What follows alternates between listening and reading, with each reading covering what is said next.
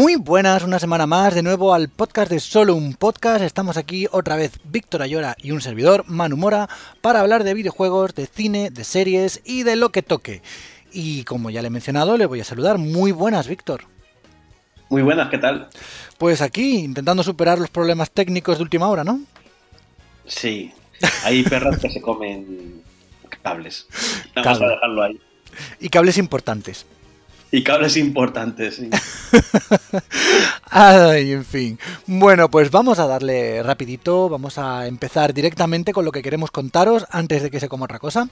Y bueno, lo primero que queremos comentar, por lo menos así por encima, son los juegos del mes que ya han salido. Los juegos del mes nos referimos a los juegos del PlayStation Plus y de los Game with Gold, porque de los de Nintendo Switch Online mmm, pasamos. Eh, los de PlayStation Plus, pues bueno, vienen con un poquito de fuerza, vienen sobre todo con dos nombres, For Honor y Hitman, que llegan para Play 4.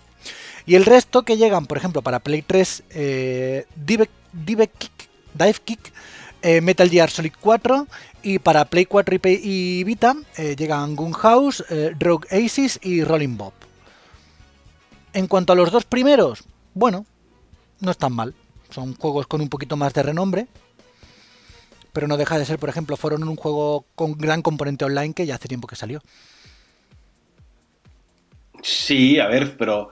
Mmm, a ver, yo no lo veo mal. No son juegos a lo mejor. Yo qué sé. Juegos de los que van a hacer a la gente tirar billetes a, a PlayStation Plus. Hmm. Pero son juegos, oye. Son más que notables estos juegos. O notables, o por lo menos notables. Sí, sí, sí, sí. For Honor es verdad que su gracia está más en el online que en la campaña que tiene. Pero, joder, es un juego para mí que, que en su momento tuvo, tuvo su gracia. Hmm. Su sistema de combate y tal no estaba mal. O por lo menos, mm, pues era una, una especie de novedad, algo diferente. Hmm. Y lo bueno que tiene Ubisoft en este caso es que suele mimar mucho y, y alarga mucho sus juegos multijugador. Lo vemos en todos. Sí, sí, sí, sí. En ese sentido, Ubisoft se comporta muy bien. Y bueno, seguro que hay gente jugando. Bueno, si hay gente jugando a juegos todavía más antiguos, no, no, no creo que haya problema. Sí, Pero por lo eh, menos. No creo que sean masivos, por Honor en este caso. Hmm. Pero, oye, es de, de agradecer que Ubisoft se porta de maravilla con los jugadores que, que tienen sus juegos. En este caso, te pueden gustar más o menos sus juegos. Yo siempre he dicho que, que es una compañía que se que se que a la se bueno, a ver, lo diré. A la que se le echa mucho. a la que se critica demasiado y creo que injustamente muchas veces. Sí, yo creo que también. Por lo menos en este caso a, a quien compra un juego multijugador de Ubisoft sabe que va a tener contenido por tiempo. Y cuidado. Y en cuanto a Hitman, bueno, también es otro juego con nombre. No salió tal y como ellos esperaban. De hecho, salió Regu. Pero salió Regu por la campaña que tuvo, no porque el juego en sí estuviese mal. Yo Así que- es verdad que no soy mucho de Hitman, nunca lo he sido. Mm. Este juego de hecho sí que lo jugué porque, bueno, lo analicé en su momento. Pero mm, es un juego, no, no sé, no le veo tampoco una gracia excesiva. Pero entiendo que a la gente le guste porque, oye, que tal. O sea, que son, en teoría, For Honor y Hitman son dos juegos que, oye, que llegan bien, son regalados, joder, que no están nada mal. Sí, sí, sí, sí. Y me parece fantástico, mejor que otros meses. Claro. Y bueno, y después el que no haya jugado Metal Gear Solid 4. Ahí lo tiene. Los otros ya son bueno, un poquito más pequeñitos, pero bueno, ya sabemos cómo va esto. No pueden ser todos grandes juegos. En cuanto al Game with Gold, pues lo que tenemos es el Bloodstain, Curse of the Moon, que es el, el- No es el Bloodstain en sí, es el juego este retro que lanzaron, que es bastante complicado, por cierto, que estará disponible durante todo febrero para la One. Super Bomberman R, que estará a partir del 16 de febrero hasta el 15 de marzo. Eh, Assassin's Creed Rock, que llegará a One y a 360 la primera mitad de febrero, y Star Wars Jedi Knight, eh, Jedi Academy, para One y 360 la segunda mitad de febrero, del 16 al 28 de febrero. De aquí, bueno, pues Bloodstain y Super Bomberman, eh, no- un poco hay que decir de ellos, yo creo. Sí. Es lo Mm. que es y ya está, no hay más. Assassin's Creed Rogue, bueno, es, fue aquel juego, si no recuerdo mal, fue aquel juego mm, que salió inter- intergeneracional. Sí, Cuando fue el que salió- salió a la vez que, que el, el, el Unity. Claro.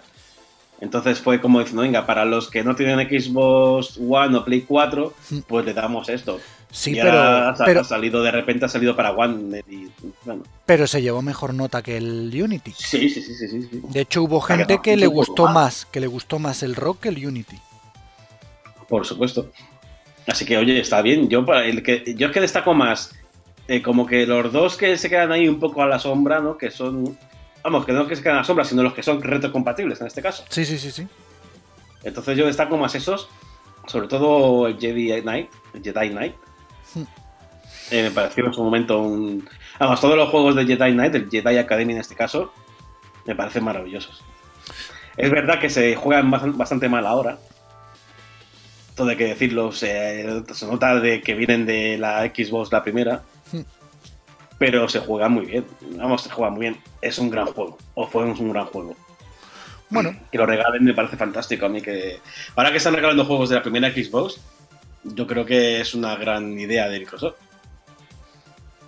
pues a ver qué tal si siguen con la estrategia. Por ahora, estos son los juegos que hay. eh, como hemos dicho, no son eh, la panacea, pero están bastante mejor, bastante mejor por las dos compañías que, que otros meses, que han sido bastante Sí. mierdis. Así que vamos a ha, habido tener... meses, ha habido meses que nos podemos quejar y a gusto en este caso quien se queja es porque le apetece quejarse y ya está solo ya por está. hacer ruido Sí, a ver, que no te gusten los títulos no significan que no sean buenos, así que no, no, son, son buenos juegos por eso. Pues nada, ya nos diréis que, con qué juego vais a disfrutar de, de- estos este mes, si es que no estáis disfrutando algún otro, Kingdom Hearts.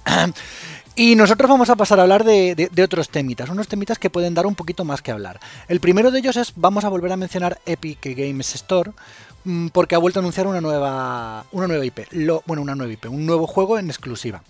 En exclusiva temporal, va a ser eh, exclusivo durante el primer año. Pero el problema no es, o sea, la noticia no es que llegue con... eh, o que haya conseguido una nueva exclusiva, si no estaríamos aquí hablando cada semana de Epic Games Store, sino más bien de cómo se ha hecho, porque me ha parecido un poquito rara y ha desatado un poquito la ira por algunos bandos. Se trata de Metro Exodus, el juego de THQ Nordic que trae Koch Media, y que ha sido decidido así de buenas a primeras, igual que la semana pasada os hablábamos de uno que de primeras iba, iba a estar ahí eh, lanzándose en exclusiva. Eh, este ya llevaba tiempo vendiéndose, o por lo menos, bueno, vendiéndose, eh, reservándose, admitiéndose reservas y la precompra en Steam. Y tras este anuncio, que ha sido a principios de semana, de buenas a primeras, pues eh, Steam ha tenido que quitar el juego de la tienda. Se les va a permitir a los jugadores que en Metro Exodus lo tengan, los que, los que ya han pagado por él en la tienda de Steam lo van a tener, lo van a descargar, van a tener todas las actualizaciones, es decir, no van a tener ningún problema. Sin embargo, todos los que quieran comprarlo a partir de este, este anuncio ya van a tener que acudir a la Epic Games Store, porque va a estar allí durante el primer año completo. Ha sido una decisión un poco, no sé, extraña, ¿no?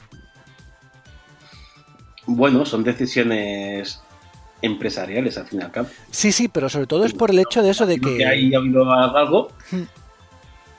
que ha tocado, pues Epic Games ha tocado las clavijas adecuadas para llevarse sus juegos, que no es el primero, como hemos dicho, ya hablamos hace poco de ellos. No, no, no, para nada, para nada. Si, si- si la cosa no es que tenga exclusivos, eso evidentemente Epic Games tiene pasta y está, está apretando y está poniendo pasta para conseguir que la gente se fije en su tienda, eso desde luego.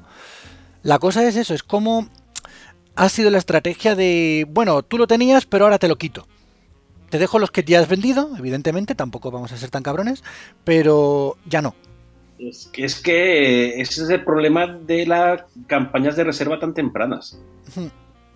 Entonces, eh, bueno, como el juego en realidad no estaba en la tienda, estaba en reserva, Sí, a ver, obviamente estaba en la tienda, pero no, estaba, no se podía jugar, tú no comprabas por él y jugabas porque todavía no se ha lanzado. Entonces, bueno, pues eh, yo no veo tampoco nada... Es una molestia para la gente, bueno, es que ni siquiera, porque no es una molestia para la gente que lo ha comprado porque lo va a tener. sí, bueno, lo van a tener y supongo que si quieren jugar al multi, pues no habrá ningún problema, porque sigue siendo PC. Claro, claro, seguro. Entonces, no, bueno, Claro, otra es cosa... un momento empresarial y... Y a mí no me parece mal de todo, ¿qué quieres que te diga? No. Steam es el que tiene que ponerse las pilas. Steam, en cuanto se ponga las pilas, mm, yo creo que va a volver todo a su cauce, como estaba ahora, o como estaba hace unas semanas. Eh, yo creo que es un toque de atención más a Steam que a, que a otra cosa. Sí, de hecho, Los jugadores, los jugadores no van a. mm, Vamos, no creo que sea muy problemático si quieres jugar a Metro Exodus instalarte Epic Games. ¿no? no, no, no, para nada, para un jugador, en, para un usuario no. La cosa es Claro. que, como tú has dicho, Steam, y ya no sabemos si está despertando, pero es la primera vez que se ha pronunciado con respecto a esto y a Valve ha dicho que está muy molesto con las formas, que, que no le parece bien, que no le gusta la estrategia que están siguiendo algunas compañías para llevarse juegos exclusivos. De hecho, esto es como cuando Rajoy mencionaba a Bárcenas sin mencionarlo, pues lo mismo. Eh, a- a- habla del tema, pero no menciona a Epic Games Store. Y básicamente las declaraciones, mm, vamos, tampoco nos vamos a poner amarillistas, pero dejan abierta la puerta que va a comenzar una especie de pequeña guerra entre las dos. Que ah, esto, esto sí que le ha dolido a Steam. Mm, Bueno, A ver si es verdad, porque todo lo que sea que se peleen entre ellos eh, comercialmente, eh, dentro de los términos legales como siempre, nos viene bien a nosotros. A ver, está, está claro que para el jugador va a ser fantástico. Claro. Es, es a lo que a nosotros nos importa. Que se peguen entre ellos, que se peguen si quieren.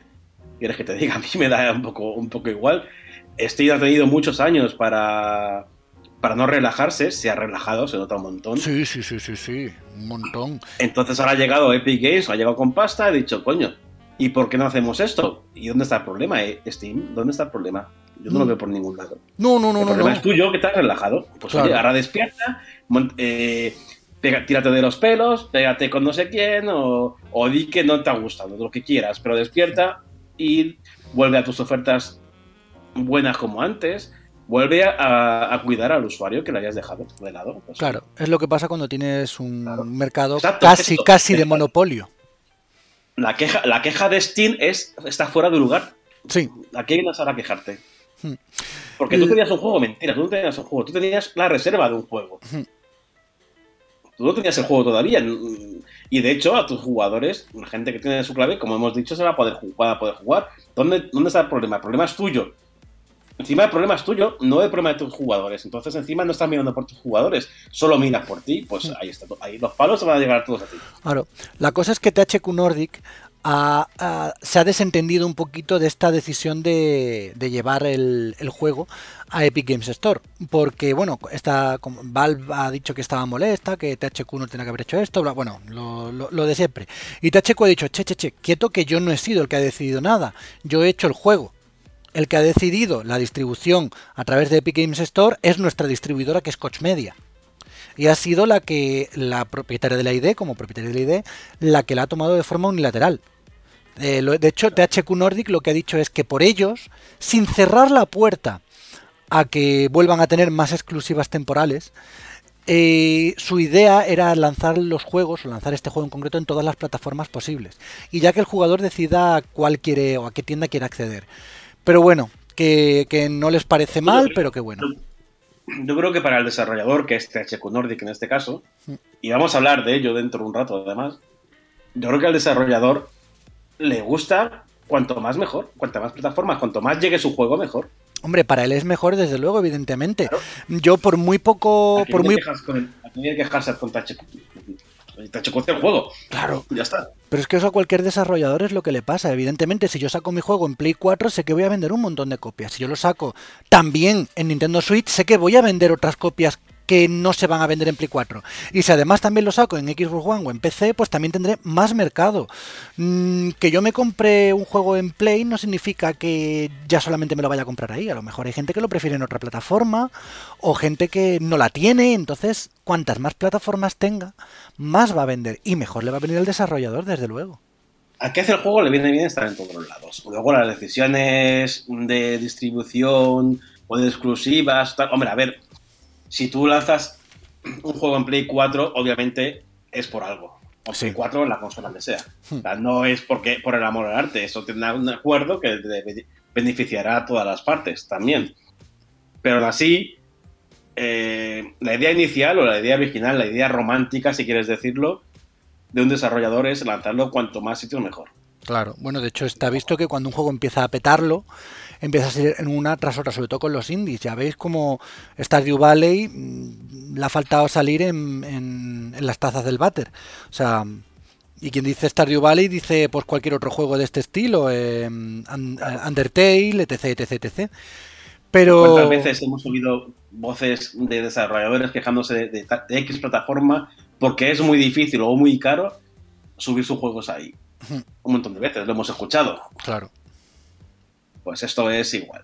THQ quieres hacer el juego al, mm, que llegue al máximo posible. Luego Deep Silver o Coach Media, como quieras llamarlo, hará lo que le dé la gana con, con la distribución. Sí, y evidentemente buscarán lo mejor para ellos, pero bueno, no sabemos qué tipo de acuerdo han llegado con, con, Epic Games, pero evidentemente es alguno que le beneficia bastante, porque hacer una exclusiva de un año no es moco de babo tampoco. Algo habrá, claro, obviamente.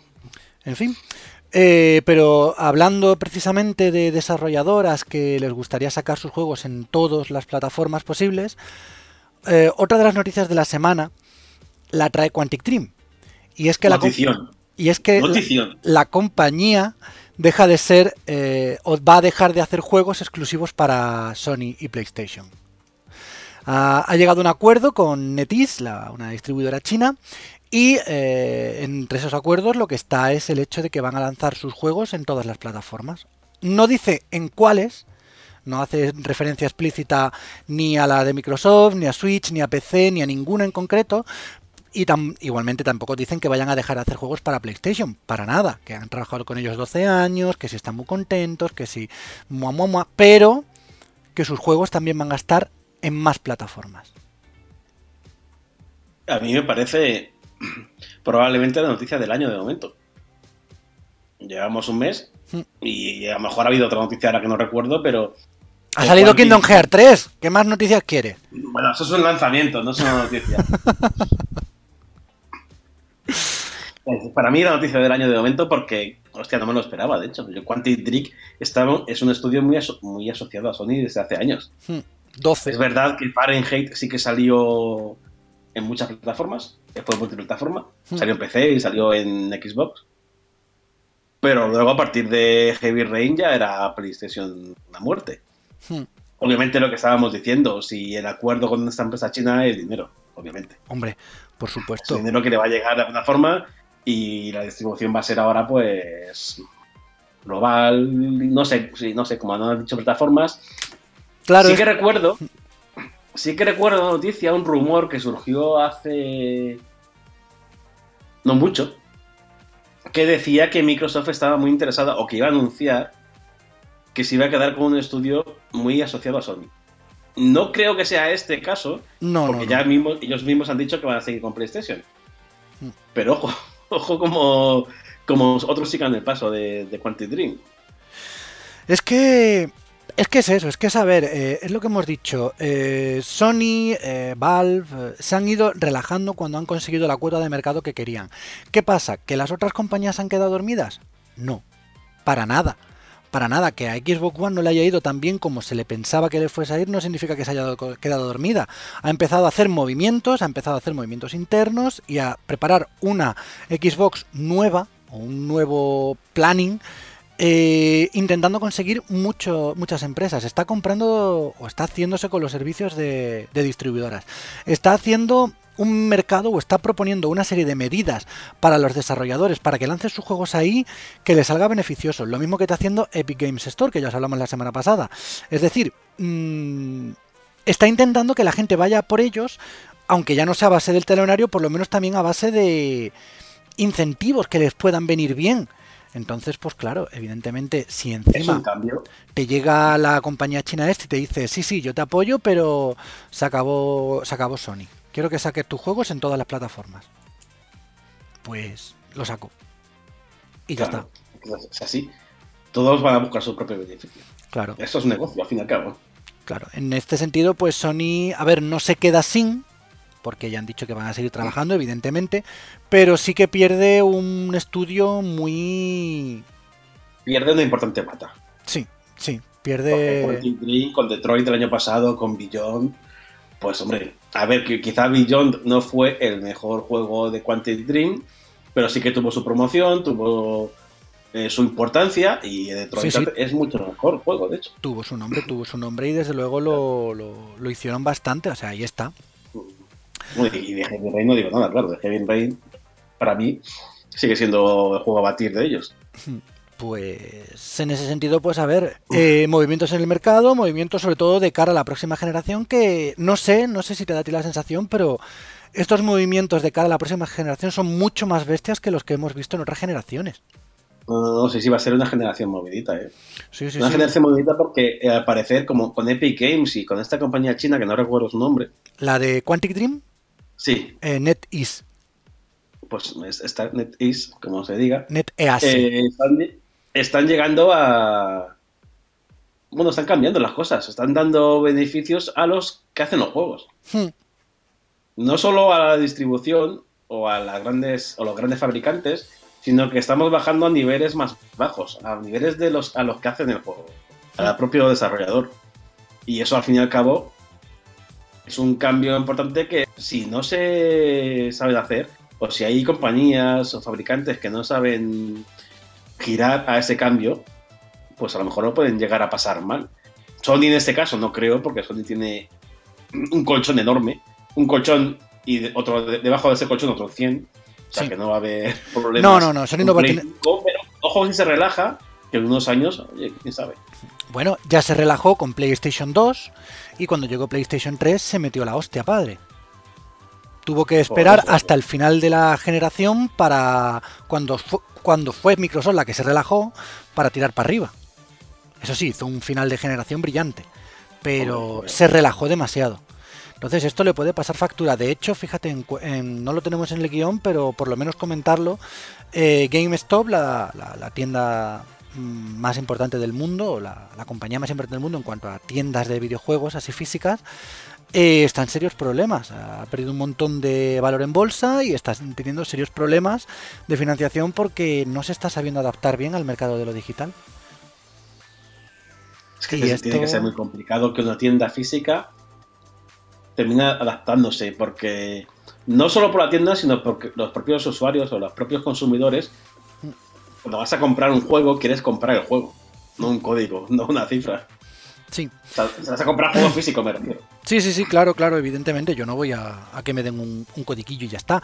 Pero claro, la cosa es esa, es que no han apostado tampoco por la venta en Internet, no han apostado por muchas cosas y ahora le está pasando factura y están empezando a hacer cambios porque se avecina un cambio bastante gordo. Se avecina un bastante gordo en, el consumo de videojuegos y, las que. Sí, y las que más los van a sufrir van a ser las tiendas físicas.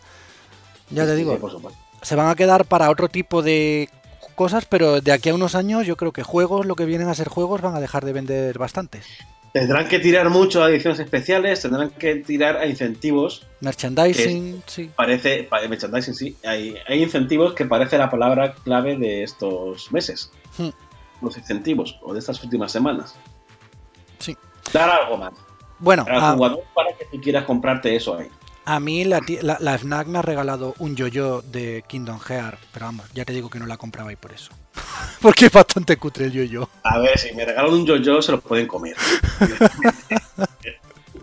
si me regalan algo que interese, un yo-yo no me interesa para nada. Porque un yo-yo llevo a casa y se lo tiro a Siri, se come el cable de internet y el yo-yo. Y el yo-yo. Las dos cosas. Evidentemente. Aquí hay un yo-yo. Pues tiene que ser algo más... Eh, una figura, yo que sé, algo, algo que tenga más valor que un... Sí, supongo, supongo. O, que empiecen a, trabajar con servicios, como hemos dicho muchas veces. Claro. Pero ya te digo, yo es, es igual que yo pongo mucho el ejemplo de las tarjetas estas de, de Amazon o de, o de PlayStation que se venden en cualquier tienda, de Apple Store. Sí. Son dinero que tú coges el código y tal. Nunca he comprado ahí tarjeta, nunca lo he comprado. No. Porque para comprar eso me voy a la consola o me voy a, a mi iPhone y lo compro con mi tarjeta. Sí, bueno, eso es. Eh, a ver, yo también lo compro en sitios porque muchas veces hay ofertas y te sale muy bien de precio. Pero el problema de esto es que, a ver, a lo mejor lo compras para un regalo, para toma, cómprate lo que quieras y tal. Ya está, puntualmente, pero para ti, normalmente es lo que tú has dicho. No, no, no, va. Voy a, voy a, voy a la tienda ahí al lado a comprarme un. No, no vas. No vas. A ver, si, si por 10 euros me dan 50, pues obviamente sí evidentemente, pero hablamos de cosas normales, que no se le ocurrió. En, este, en, esta, en más en las tiendas físicas. Sí, sí, yo por eso, mm, que en una tienda física que hemos hablado mucho, vendan códigos, al fin y al cabo, a no ser que sean ediciones especiales, pues tipo, no sé, una figura, o la edición esta especial de Resident Evil que mola un huevo, que en vez, de, en vez de venir el disco venga un juego, pues, o sea, un código, pues mira, eh, todavía puede ser entendible. Pero una caja, una edición normal, una caja, y abras la caja y esté vacía, pues es que parece que está timado. Pues sí. Que no es verdad, ¿no? Porque pagado la licencia igual. Pero sientes como raro. Para eso me lo compro en la consola y ya está. Toda la razón del mundo. Pero bueno, cambiamos de tema y hablamos de un poquito de salseo. Porque no sé si recordáis que, a finales del, del año pasado se empezó a especular acerca de un nuevo juego de Batman, de Batman Arkham. Vale, supuestamente se va a llamar Batman Arkham Crisis, Crisis, no sé cómo, lo queréis llamar, en plan más, más inglés. Y bueno, pues han salido más rumores, han salido más cositas acerca de, de lo que podría llegar a ser este juego que está desarrollando Warner Bros. Montreal. El primero de ellos es que está previsto su anuncio para marzo. Una fecha, pues bueno, bastante asequible, sobre todo teniendo en cuenta que la fecha de lanzamiento rondaría Halloween. No parece que todavía puede retrasarse un poco, que Warner Bros está intentando que llegue para Halloween, pero no estarían poniendo la mano en el fuego por ello. Igual llega un poquito más tarde. En cuanto al argumento, parece ser que se centraría en la trama de la corte de los búhos de Batman. Y en cuanto a lo que viene a ser el juego, pues están hablando de eh, unas, unos 12 o, 12 o 13 capítulos cada capítulo mínimo de una hora de duración, ya sabéis lo que es esto, una hora si vas follado, mm, dos o tres horas si quieres hacerlo todo. Y aparte sobre todo un gran cambio en cuanto a las tramas y a las historias secundarias, que tendrían entidad propia casi casi como, como un minijuego, que no sería lo típico de, ay, necesito que me traigas 20 piezas de, o resuélveme los puzzles de Enigma. No, parece ser que eso desaparecería. Eh, hablan de un mundo que sería el doble de GTA, el último, de GTA V, y que habrá un gran componente cooperativo, pero que no estaría metido en la historia principal. Esto es lo que hay. Yo, sinceramente, cuando, cuando lo he leído, me ha sonado a chino todo. ¿A chino? O sea, a chino, a invención mm, brutal. Eh, lo que pasa que luego, oye, yo qué sé, puede ser verdad. Sí, bueno, claro, esto. También, también se ha dicho que Rocksteady, que en este caso no sería de Rocksteady porque hemos dicho que los desarrolla Warner Bros. Montreal. Eh, pues siempre se ha dicho que iba tirando por el juego de Superman varias veces y el juego de Superman no ha aparecido por ningún lado. Y este Crisis de Arkham, pues hombre, yo qué sé, puede ser. Puede ser, pero a mí la verdad es que me suena todo un poco extraño. Sí, bueno, esto sí, que sí que me alegraría mucho de que saliera, y de que se eliminara de verdad las historias de Enigma. Eh, no he visto nada más pesado que eso. Pobrecito. ¿Cómo las odiaba? Nunca las he hecho. A lo mejor he cogido una porque estaba ahí de rebote y era fácil de coger, pero pasa totalmente de eso, siempre, siempre. Bueno, pues en un principio, según este rumor, no, no, no estaría aquí, aquí en medio. Pero bueno, ya decimos, estos son unos rumores que, bueno, ya vosotros decidís si le dais más o menos credibilidad. Como todo, pues en marzo saldremos de dudas. Marzo que, por cierto... Te digo que, a mí no sé por qué, eh, tenía el chip cuando lo he leído de esto, me está contando un rollo macabeo fatal que no me lo estoy creyendo. No sé por qué, eh, que a lo mejor luego es cierto. Pero, no sé. Me ha parecido extraño todo al leerlo. Fíjate, no sé. Bueno, lo dicho, habrá que esperar un poquito a marzo y ya os digo, en marzo, marzo, abril se esperan muchas cosas. Se espera el anuncio de Pokémon, se espera el anuncio de este juego, se espera los primeros detalles acerca de las nuevas consolas, que se barajaba entre abril y eh, marzo, abril, mayo como momento para darles una primera presentación. Nosotros esperamos que si eso ocurre antes se hable de otros juegos que tenemos muchas ganas de ver, que, que todavía siguen por ahí en el aire. Y bueno, esto es lo que hay. Nosotros, antes de pasaros a hablar un poquito en las recomendaciones, que hoy lo voy a hacer un poquito más extensa, vamos a pasar a noticias de cine y de series. Eh, y vamos a hablar solamente de una cosita que nos ha llamado bastante la atención, y es que Zack Snyder vuelve y vuelve al género de los zombies. Y además lo va a hacer con Netflix.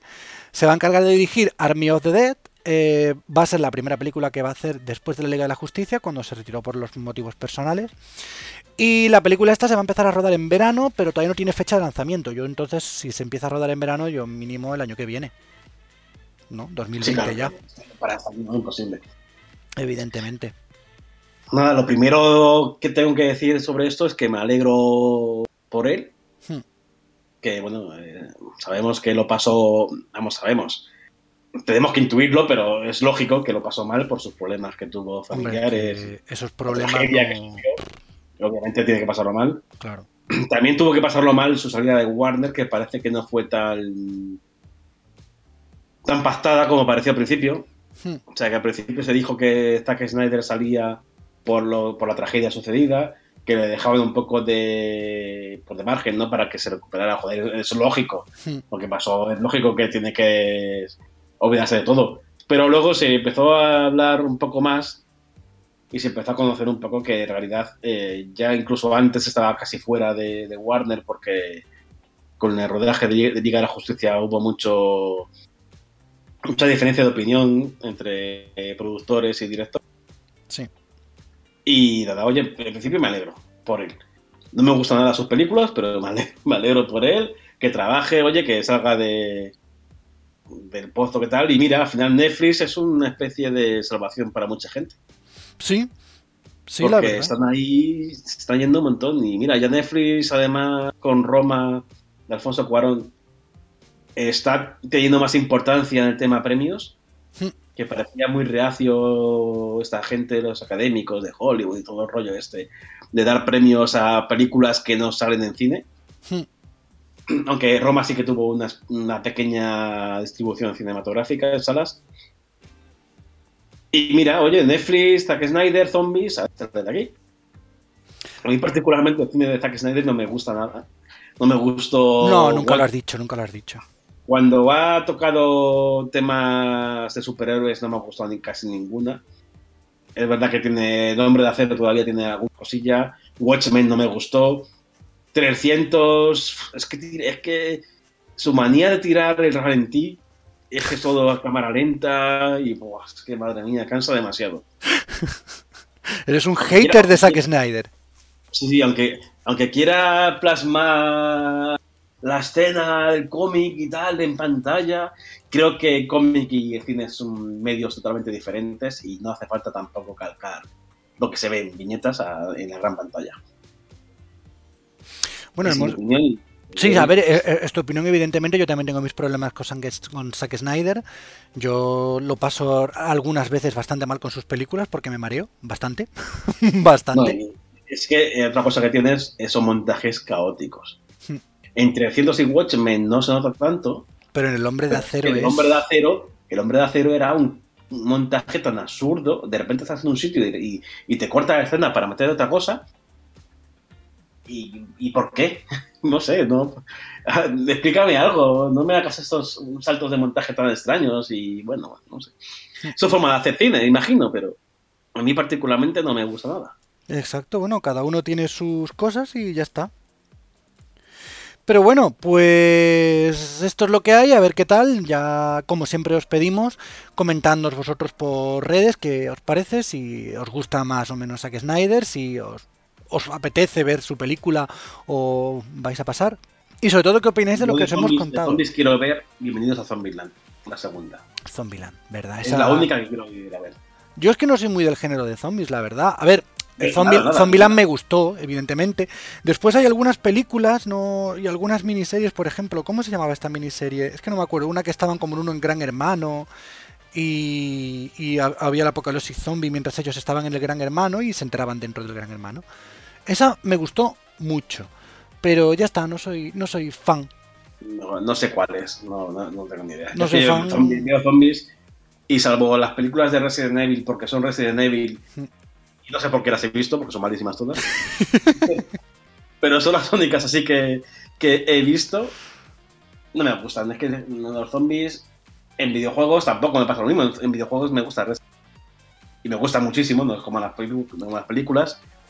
Pero luego me pones otro juego de zombies y no me atrae nada. Mm, No sé, bueno, es cada uno. Ya te digo, yo no soy yo no soy fan del género de los zombies, pero a mí me han llevado a las maratones estas de zombies de, de Sitges y me he tirado siete horas viendo películas de zombies, o sea que ahí estamos. Pero bueno. Sí, sí, sí, genial, yo me lo pasé genial. No, hubo alguna que estuvo bien. Pues bueno, nos, de 18 uno estará bien, claro. Sí, sí, alguna estaba interesante. Eh, nosotros vamos a ir dejando aquí el tema de las noticias porque esta semanita, aunque no lo vamos a analizar todavía, sí que quiero comentaros algunas cosillas. No sé si os habéis dado cuenta de que he estado jugando el Kingdom Hearts 3, no lo sé. No lo he dicho nunca. ¿Verdad? No. No, no, qué va. Y evidentemente cuando llega el momento de las eh, recomendaciones, mi recomendación de esta semana es jugad al Kingdom Hearts 3 evidentemente. Entonces, pues bueno, a modo de primeras impresiones, para que tengáis un, pequeño atisbo de cómo va siendo el juego, ya la semana que viene hablaremos un poquito más en, profundidad de él, porque se lo merece, pues puedo hacer, pues eso, un, mini pre-análisis y contaros qué es lo que me está pareciendo el, juego, si te parece bien, Víctor. Sin spoilers, please. No, no, no, sin spoilers, no va a haber ningún spoiler, tranquilo. De hecho, lo primero que quiero decir es que el juego creo que es el primer juego de la saga, y mira que hay 10, el primer juego de la saga que tiene en cuenta que es muy complicado de seguir su historia. Pues joder, han tenido años para darse cuenta de eso. Pues yo creo que es el primer juego que se ha dado cuenta realmente que ha venido aquí Tetsuya Nomura y ha dicho, vale, la gente no se entera ni papa de la mitad. ¿Vale? Así que vamos a explicarlo bien. Y nada más instalar el juego, lo primero que te sale antes del el título, antes de, antes de nada, es, se ha desbloqueado el modo teatro. Y tú te vas al modo teatro y se te desbloquean cinco capítulos. Y esos cinco capítulos te cuenta la historia básica de Kingdom Hearts, eh, bueno, de todos los Kingdom Hearts, básicamente. Se salta algunas cosas, por ejemplo, de Dream Drop Distance, se salta bastantes, pero te cuenta un par de cosas fundamentales. De Chain of Memories también te cuenta lo primordial, aunque se salta la parte de Riku de, eh, de Birth by Sleep, también te lo cuenta todo muy bien, muy bien mascadito, muy bien, yo creo que es, es el mejor resumen que he visto de Birth by Sleep. Y en general eh, también te engancha muy bien Kingdom Hearts 1 con Kingdom Hearts 2, que es el, el, salto que más costaba, porque es evidente que Kingdom Hearts 1 no estaba planteado para ser lo que fue después Kingdom Hearts 2. Entonces, en ese sentido, si andáis un poco perdidos, Ojo, no os digo completamente, si andáis un poco perdidos os va a venir muy bien, porque además, conforme vais jugando al juego, hay momentos en los que los personajes se ponen a hablar y empiezan a decir, pero bueno, recapitulemos, ¿qué es lo que ha pasado? ¿Qué ha pasado esto, lo otro? Y te lo empiezan a contar. Y hay un, por ejemplo, un par de escenas en las que habla Riku y te cuenta cosas. Y hay otras escenas en las que ves, por ejemplo, a otros personajes, ahora sí que ya no voy a decir nombres, que están hablando entre ellos y te van dando retazos de, esas situaciones que hemos ido viviendo en otros juegos. Y en, a mí, desde luego, me ha servido para mucho, porque había algunas cosas que tenía medio no medio olvidadas pero sí un poco difuminadas porque ya os digo que por ejemplo el Dream Drop Distance fue muy caótico en ese sentido viajes en el tiempo eh, eh, ahora estás despierto ahora estás dormido no, no, quedaba muy claro y la verdad es que aquí te lo, te lo resuelven bastante bastante bien y la historia tal y como te la van contando está muy, muy mascada. Muy mascada. Ya no... A ver, sí deja mucho a la imaginación y a la intuición, porque evidentemente todavía estoy jugando la, primera parte del juego, pero sí que es cierto que te deja muy clara lo que está muy claro lo que está pasando en el juego. Y yo creo que es de agradecer. Eso es un salto muy bueno que está haciendo este Kingdom Hearts. Y ya era hora. Mira, me alegro todas formas, eh, eh, recuerdo, creo recordar, que siempre en cada juego siempre se hacía una especie de resumen, ¿no? Sí, había una especie de resumen, pero siempre era un resumen como muy superficial y secundario. ya te digo, eh, por ejemplo, siempre están en las notas. Son unas notas, un diario que vas que se te va rellenando y te lo van contando. Pero aquí no. Aquí se cuenta con escenas, se cuenta con texto, hay un narrador que te lo va contando. Y como os he dicho, hay momentos en los que los propios personajes, en sus diálogos, te lo van contando y además te lo van desgranando y explicando. Hay uno en concreto en el que te explican Birth by Sleep, te lo explican el Rey Miki y Riku, muy muy muy empezado el juego, y te explican muy bien cómo se desarrolla o, por qué acaba como acaba Birth by Sleep. pero muy bien, ¿eh? muy bien contado y muy bien hilado. Entonces, en ese sentido, ya te digo. Creo que, que parte, puede ser que parte de, de todos los años que hemos esperado a que saliera el juego hmm. hayan utilizado, a ver, no, obviamente no siempre, pero hayan utilizado para que quede claro todo. Sí, yo creo que sí. A ver. Y este inicio del juego, sobre todo el inicio, imagino que las primeras horas o primeros minutos, hmm. tú has jugado, yo no he jugado todavía, hmm. pues si, eh, quieran como situar al jugador. Oye, pasó esto en tal sitio, pasó esto tal cual, y más o menos para que entienda la historia.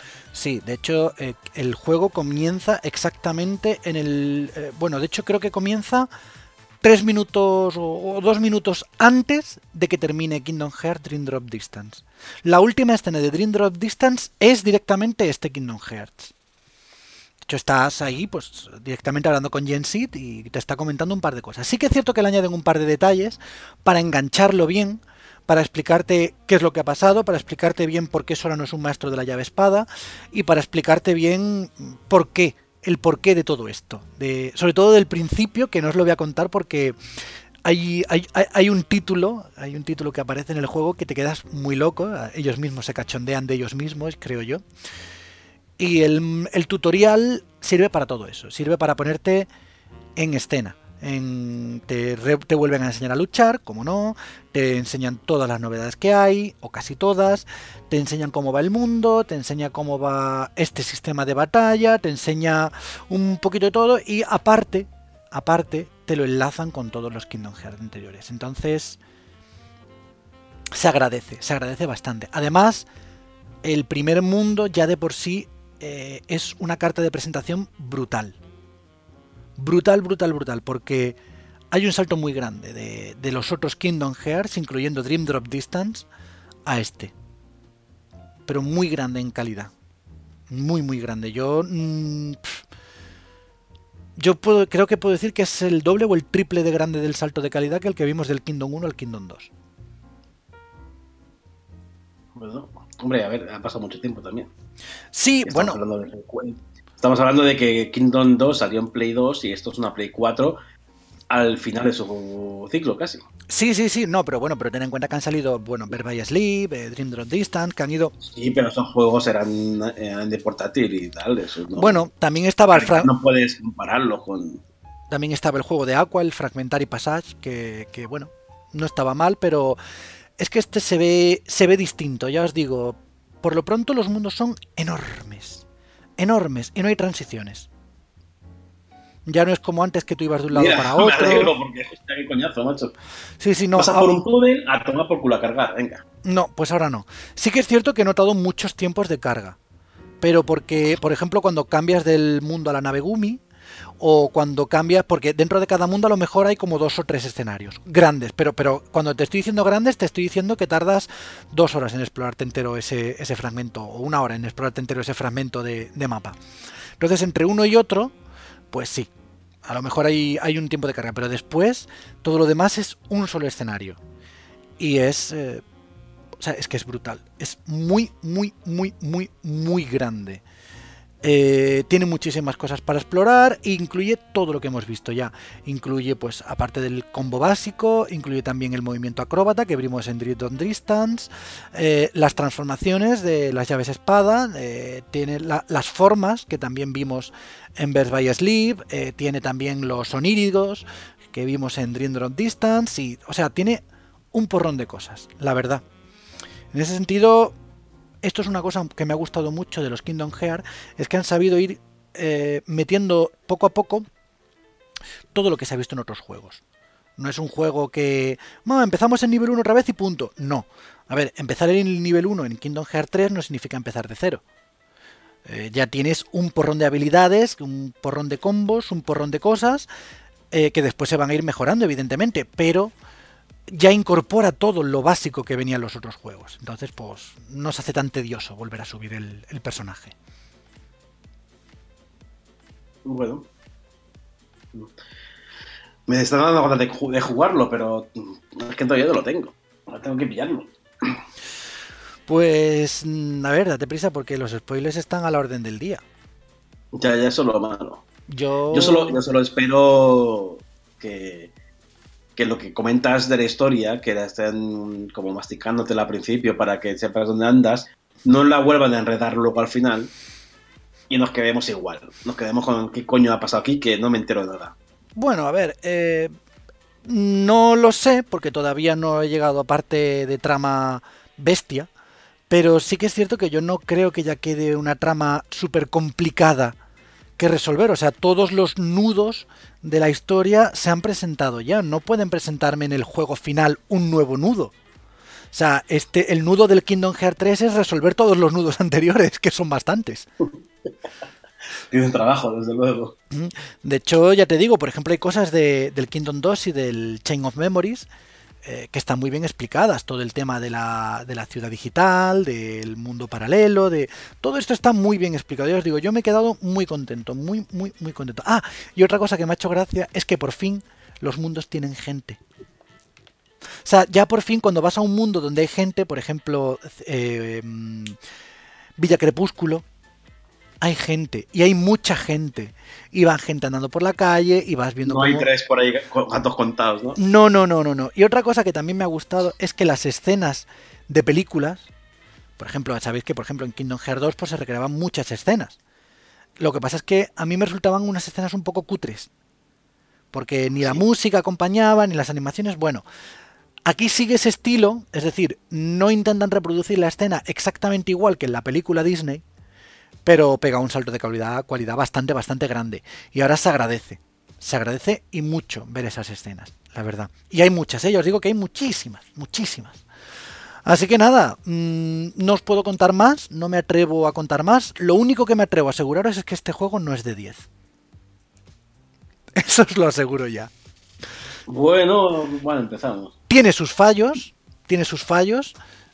O sea, no estoy diciendo que no sea un juego de sobresalientes, seguramente se lo lleve, pero mmm, no es un 10, como por ejemplo cuando jugué al Spider-Man, que es que lo tuve claro desde el primer momento. Y dije, este juego aspira a 10. Este juego en ningún momento me ha dado la sensación de aspirar al 10. Puede ser muy bueno, pero tiene unos cuantos fallos que ya iréis viendo cuando le, cuando le deis al juego. No son graves, pero son detalles que hacen que un juego no llegue al 10. Ya está, simplemente siempre suele pasar cuando se larga un desarrollo tanto, cuando llega, no digo que sea mal juego, hmm. pero sí que hemos visto otros casos de desarrollos súper largos y, y, no cancelaciones, pero sí muchos retrasos o periodos de tiempo que no se sabe nada del juego, hmm. que al final, cuando sale o cuando se lanza, como que decepciona un poco. No digo que sea el caso, ¿eh? Este caso, no, no, no. Evi ev evidentemente, ya te digo, el juego a mí me está pareciendo un juegazo. De hecho, ayer me tiré 8 horas seguidas jugando, cosa que yo hacía mucho tiempo que no había hecho por voluntad propia. Muchísimo. O sea, ayer me tiré todo el santo día con la consola y lloré de alegría. Me ha gustado mucho. De hecho, el juego es brutal. O sea, tiene una cantidad de contenido increíble, pero increíble, muchísimo, muchísimo contenido. Conforme os vayan explicando las cosas que podéis hacer, la personalización, las llaves espada se pueden mejorar. Ya no consigues una llave espada y te la olvidas. No, Ahora puedes mejorarla para seguir utilizándolo más para adelante. O sea, eso es una cosa que me ha encantado. Por fin, que, yo que sé, que conseguías una llave espada que te gustaba mucho porque era muy bestia y, y, de pronto cuando te daban otra llave espada que a lo mejor era más para hechizos, decías, mierda, pues ahora es que ya estás más fuerte que la de antes. No, ahora no. Ahora las puedes ir mejorando, las puedes ir adaptando y puedes seguir utilizándolas. Entonces... Yo os digo, el abanico... Que es lo, de, lo, que un juego de rol te pide. Exacto, exacto. El equipamiento también se ha mejorado mucho, la orfebrería, los minijuegos, muchísimos minijuegos, los coleccionables, el tema de la comida, el tema de las fotos, el tema de los escenarios grandes, la exploración, el mapeado. O sea, tiene una cantidad de cosas abrumadora. O sea, la, las dos, tres, cuatro primeras horas que juguéis vais a decir, pero ¿cuándo voy a acabarme yo esto al 100%? Así que este juego está muy mimado, como os digo, no, os digo que no, pero no sé, no sé, lo único es que es esa sensación, cuando yo le pongo un 10 a un juego, es un juego que tengo, que quiero ponerle un 10 desde el momento en el que enciendo la consola. Y este juego ya ha llegado el momento en el que digo, no, no es de 10. No es de 10. Es a lo mejor de 9,5, de 9,8, de 9, de una nota muy alta, pero no es de 10. Y por hasta aquí puedo decir, porque ya no. La semana que viene os podré decir algo más concreto cuando lo analicemos y espero que tú lo hayas jugado también un poquito. Y ya os diremos. Mm, va a estar chungo, pero sí, intentaré. Pues esta mi, mi recomendación de la semana. ¿La tuya, Víctor? Yo, bueno, ya mm, pre-recomendé Resident Evil 2 y obviamente después de jugarlo lo recomiendo. Pero vamos, lo recomiendo y lo recomendaría toda la vida. O sea, recomendaría que, que, lo estuvierais comprando todos los días. No, pues cómprate otro. Cómprate el de Play 4, el de Xbox, el de PC, todos. Y cuando salga el de Switch. El de Switch también. Pues el Switch tiene que estar guay si sale al final. A ver, a ver, a ver si lo sacan. Sí, ese es otro juego que tengo muchas ganas. Lo que pasa es que yo elegí en este caso Kingdom Hearts 3. Eh, entonces, pues. Kingdom Hearts 3 y cuando me lo termine ya tiraré a por, a por este. Yo es que, como ya he dicho antes, soy, no soy de zombies, pero Resident Evil sí. Resident Evil es una de mis sagas predilectas, favoritas, y en su momento me devolvió a los claro. Aunque ha tenido grandes cagadas, pero sigue siendo en películas y videojuegos, ¿eh? Las cagadas no solo son las películas. Hmm. Sigue siendo mi saga favorita y sobre todo si saca del 2, que es mi juego de de cinco favoritos que tenga, está entre esos cinco, y si quitamos dos o tres más, también está entre esos. Hmm. Así que, pues obviamente, Resident Evil 2 iba a ir de cabeza. Me alegro de que te haya gustado. Sí, sí, Eso, eso, sí. Tampoco es de 10, pues- porque tiene una cosilla que dice, bueno, venga, ¿por qué no lo habéis hecho así? Pero básicamente es, es lo mejor del año. Incluso yo creo que me va a gustar más que Kingdom Hearts. Creo. Bueno, a ver, eh, no... no... No, lo he jugado todavía, o sea que no te puedo decir, pero. Cada uno con sus gustos, evidentemente. Pero ojo que, que hablaba mucho de que un remake no podía optar a juego del año, al GOTI. Pues yo empiezo a dudarlo. Bueno. Empiezo a dudar que, que un, un, remake no pueda hacerlo, porque en este caso para mí sí que puede. No se lo va a llevar porque según el año que hay previsto va a haber bombazos. Que pasa todavía, o sea que. Que no creo que se lleve ni Kingdom Hearts ni Resident Evil se van a llevar el año. Eso te lo puedo asegurar casi seguro. Y. Pero vamos, que, que puede estar entre los nominados fácilmente. Pues a ver qué tal. Eh, nosotros ya por esta parte lo vamos a ir dejando por aquí. Muchas gracias por haber estado ahí. Esperemos que nos comentéis cualquier cosita de la que, sabe, de la que hemos hablado o cualquier otra de lo que queréis hablar. Y eh, haceros un pequeño aviso.